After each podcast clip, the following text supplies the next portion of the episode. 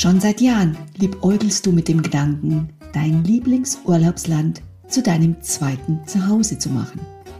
Eine wunderbare Idee.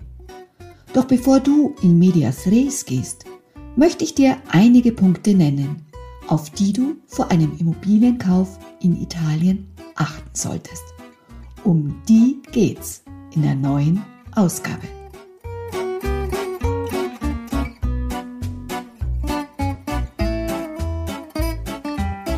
Buongiorno e benvenuto. Herzlich willkommen zum Italviva Podcast, deine Immobilie in Italien. Mein Name ist Gitte Eckel-Reinisch und hier bist du richtig, wenn du den Traum von der eigenen Immobilie in Italien wahrmachen möchtest und Italien für dich eine zweite Heimat werden soll. Jetzt wünsche ich dir viel Spaß beim Anhören. E tante belle cose.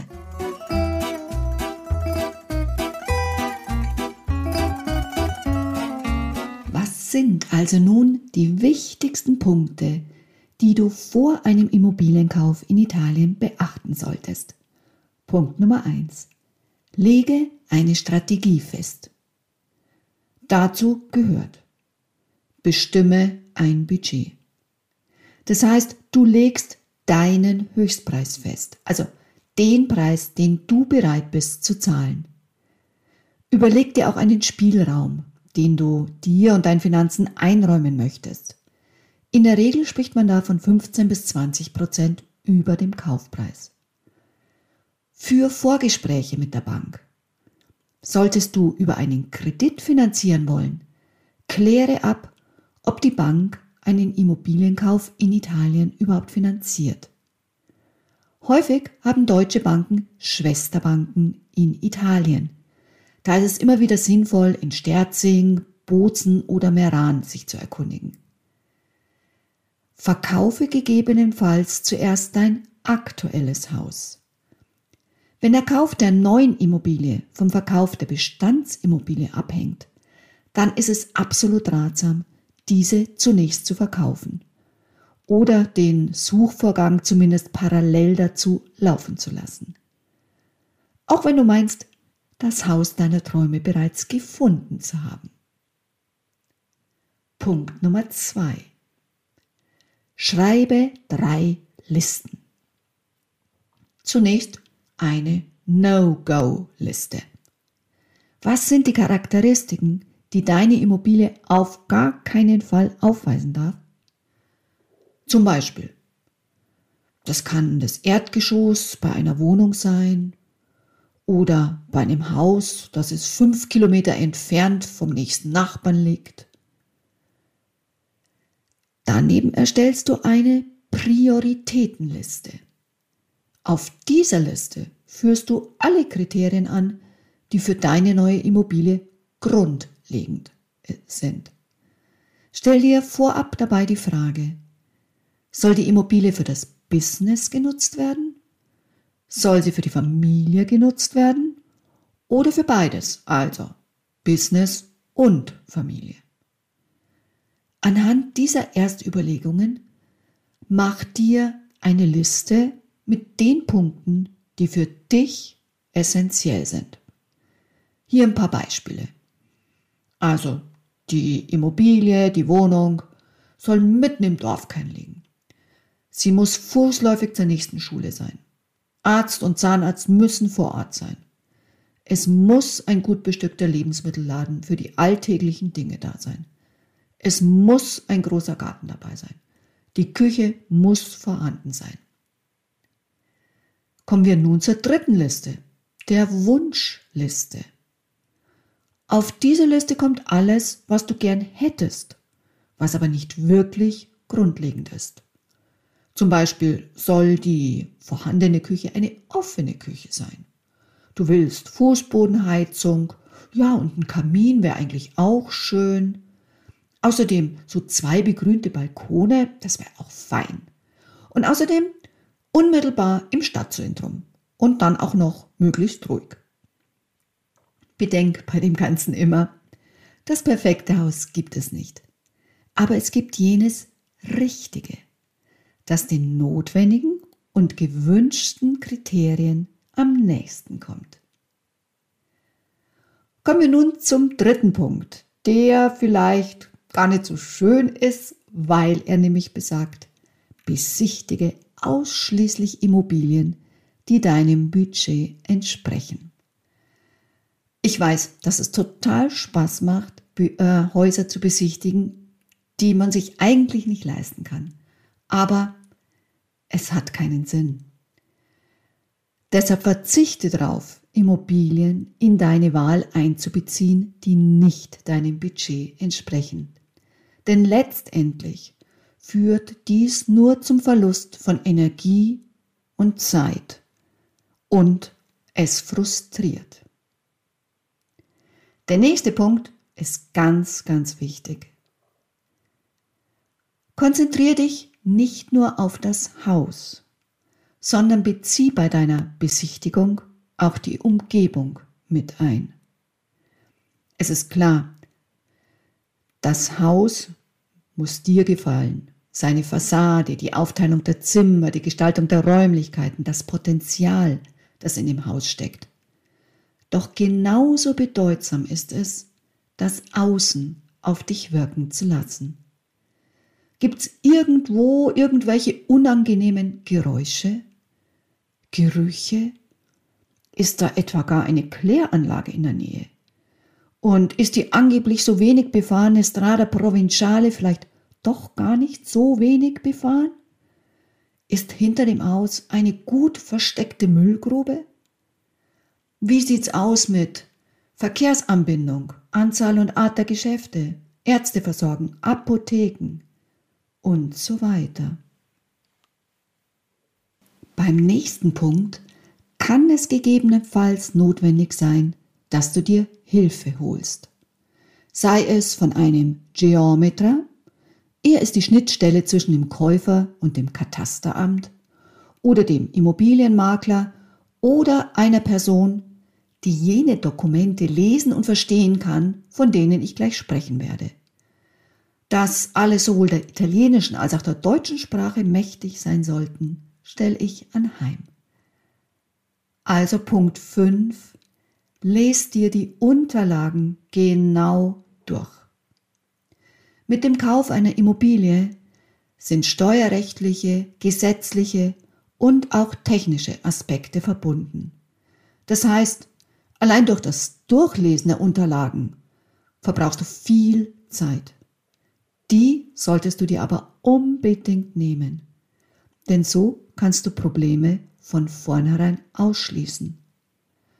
Auf was du auf jeden Fall achten solltest, sind der Herkunftsnachweis, auf Italienisch Atto di Provenienza, die Katastereinsicht, Visura catastale, der Grundriss, la Planimetria, der Energieausweis, APE, Attestato di Prestazione Energetica, die Hypothekeneinsicht, Visura hypothecaria, die tatsächliche Bewohnbarkeit, Agibilità.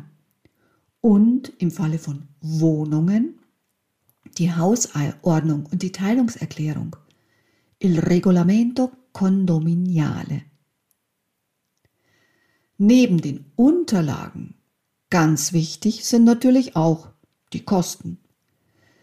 Denk bei der Berechnung an Zusatzkosten, an Steuern, an Zinsen. Egal, ob du dir eine preisgünstige Wohnung kaufst oder ein herrschaftliches Haus. Du musst mit Zusatzkosten rechnen. Daher ist es wichtig, die neben dem Kaufpreis anfallenden Kosten genau im Blick zu haben. Ganz besonders, wenn deine neue Immobilie nicht dein Hauptwohnsitz wird. Am besten legst du auch hier eine Liste an, die folgende Punkte enthalten sollte. Zunächst mal die Steuern, die direkt beim Kauf anfallen.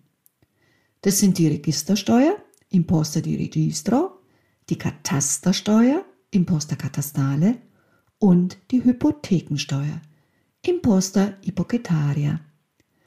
Dazu kommen dann noch die Kassengebühren, Oneri Cassa e Consiglio Nazionale, die Archivgebühren, Tassa Archivio, die Notargebühren, Parcella del Notaio, die Grundsteuer, Imposta Municipale Unica, verschiedene Wertmarken, die sogenannten Marche da Bollo, Diritti, Stanza Tavolare etc. etc. In Italien braucht alles eine Wertmarke. Und dazu natürlich die Kreditkosten, Mutuo, solltest du über eine Bank finanzieren. Darüber hinaus solltest du natürlich auch für Umbaumaßnahmen, Kosten für den Techniker, für den äh, Architekten oder für den Ingenieure Idile einplanen, aber natürlich auch für die Einrichtung, die täglichen Ausgaben und einen gewissen Betrag für Unvorhergesehenes. Komme ich nun zum siebten Punkt. Lass dich nicht von deinen Emotionen leiten. Es ist vollkommen klar, ein Hauskauf wird immer von Emotionen begleitet. Sich sein Zuhause zu schaffen, ist ja auch ein ganz persönlicher, geradezu intimer Akt. Und ohne Emotionen geht's, geht es gar nicht. Trotzdem solltest du dich neben dich stellen und dir überlegen, ob das Haus, das dich gerade so begeistert, wirklich das ist, was du willst. Oder stellst vielleicht im Moment nur etwas dar, was du gerne hättest. Häufig hilft hier die zweite Liste, du erinnerst dich, die mit den Prioritäten. Sie holt dich in gewisser Weise wieder in die Realität zurück. Es gibt auch einen ziemlich sinnvollen Spruch, der besagt, die Auswahl mag man mit dem Herzen treffen. Der Kauf sollte mit dem Kopf erfolgen. Ja, und damit komme ich auch zum weiteren Punkt, nämlich kaufe nicht übereilt. Du hast ein Traumhaus gefunden Du willst es jetzt, gleich, zu jedweden Preis? Das kann gut gehen, keine Frage. Aber es könnte natürlich auch die falsche Entscheidung sein. Und deshalb spricht man von circa vier bis sechs Monaten, die man sich Zeit lassen sollte. Und während dieser Zeit wäre es sinnvoll, wenn du Folgendes machen würdest. Schau dir zum Beispiel die anderen Immobilien in dem Gebiet an, das dich so sehr begeistert. Verfolg die Preise. Blick in die nahe Zukunft und sei dir bewusst, was durch einen Kauf für Organisationsaufwand auf dich zukommt. Hast du jetzt tatsächlich die Zeit dafür? Gib dem Immobilienbesitzer oder dem Makler zu verstehen, dass du erst für dich alles abwägen darfst, bevor du so eine nachhaltige Entscheidung triffst. Apropos, ein Immobilienmakler, der dir sagt, aber da gibt es ja noch so viele andere Interessenten, die sich absolut für die Immobilie begeistern. Es könnte sein, dass sie bald weg ist. Bei so einem Immobilienmakler solltest du erst recht Vorsicht walten lassen. Ja, und in der Zeit beherzig einfach auch die vorher genannten Punkte. Diese sind Punkt 1. Lege eine Strategie fest. Punkt 2. Erstelle drei Listen. Punkt 3. Besichtige ausschließlich Immobilien, die deinem Budget entsprechen. Punkt 4. Konzentriere dich nicht nur auf die Immobilie, sondern auch auf die Umgebung. Punkt 5. Lese die Unterlagen genau durch. Punkt 6. Denke bei der Berechnung an Zusatzkosten, Steuern und Zinsen. Punkt 7. Lass dich nicht von deinen Emotionen leiten. Punkt 8. Kauf nicht übereilt. Fazit. Der Immobilienkauf in Italien ist ein wunderbares Ereignis. Ein Haus in Italien wird dein Leben bereichern. Du wirst vieles Neues kennenlernen, die Verbundenheit mit deinem Lieblingsgalant ganz anders nochmals erfahren. Und du wirst tiefe, von Herzen kommende Lebensfreude gewinnen. Bis es soweit ist, gilt es jedoch, wie bei jedem Immobilienkauf, einige Regeln zu beachten. Aber mit den oben genannten acht Regeln bist du schon mal gerüstet.